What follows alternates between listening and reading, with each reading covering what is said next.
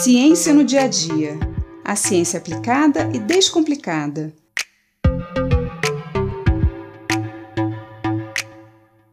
Mutação é um termo já bem conhecido para todos nós. Ouvimos tanto essa palavra nos filmes de ficção científica, nas histórias em quadrinhos.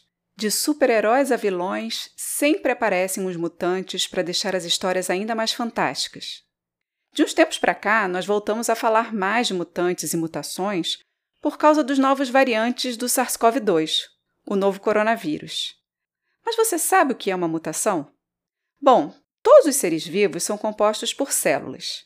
Alguns só têm uma célula, são os unicelulares, e outros têm várias células, os seres multicelulares, como nós, humanos e os demais animais, as plantas, algumas algas e alguns fungos. Mas todos nós, seres vivos, possuímos dentro de nossas células o DNA, uma molécula que contém todas as nossas informações genéticas. O DNA é feito de pedaços que chamamos de genes. Imagine um colar de pérolas todo entrelaçado. O colar seria o DNA e cada pérola seria um gene. E o gene é formado por moléculas ainda menores, que representamos por letras, as famosas A, T, C e G. Adenina, timina, citosina e guanina. Esse conjunto de letras forma um código, que é lido e transformado dentro das células em proteínas, substâncias que têm funções específicas no organismo. Todas as características de cada espécie que existe é o resultado da combinação desses genes, desse conjunto de letrinhas. E essa sequência de genes é o que chamamos de genoma. Quando as células se dividem para dar origem a duas novas células, elas precisam antes duplicar o seu material genético, o seu DNA.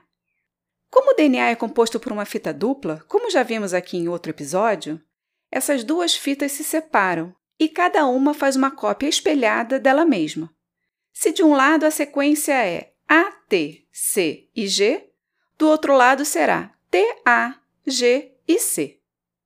Quando o DNA está todo duplicado, cada fita dupla vai migrar para um lado da célula, que então se divide ao meio, formando duas células filhas, cada uma com uma cópia do DNA da célula mãe.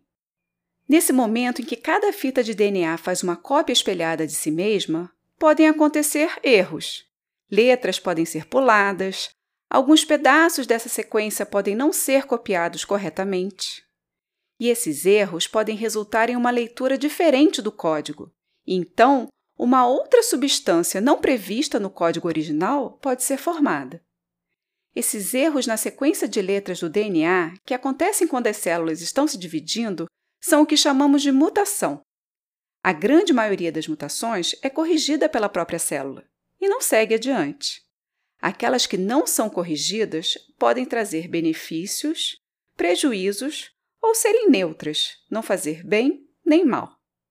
Quando essas mutações ocorrem nas células reprodutivas, masculinas ou femininas, como os espermatozoides e os óvulos, por exemplo, elas podem ser passadas para a geração seguinte.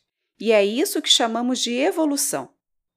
Os organismos unicelulares, como as bactérias, se reproduzem na maioria das vezes por divisão celular, sem a combinação de células masculinas e femininas é o que chamamos de reprodução assexuada. Então, as mutações que elas sofrem passam direto para as células filhas. E é por isso que as bactérias evoluem muito mais rapidamente do que outros seres mais complexos, multicelulares. Os vírus também evoluem muito rápido. Eles não conseguem se reproduzir sozinhos como as bactérias. Precisam de uma célula viva para injetar seu material genético, seja DNA ou RNA. E a célula hospedeira é que vai fazer a cópia desse material. Qualquer mutação que o vírus sofrer, ou seja, qualquer mudança no seu DNA ou RNA, é copiada rapidamente pela célula hospedeira. E assim, todos os novos vírus que se formam a partir daí já carregam essa mutação. Por isso os vírus evoluem tão rápido.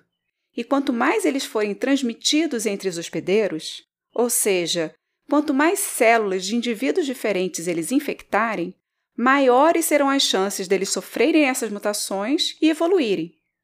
É por isso que a melhor forma de retardar a evolução do novo coronavírus e o surgimento de variantes ainda mais perigosas é diminuir a taxa de transmissão, mantendo o isolamento através de máscaras e distanciamento.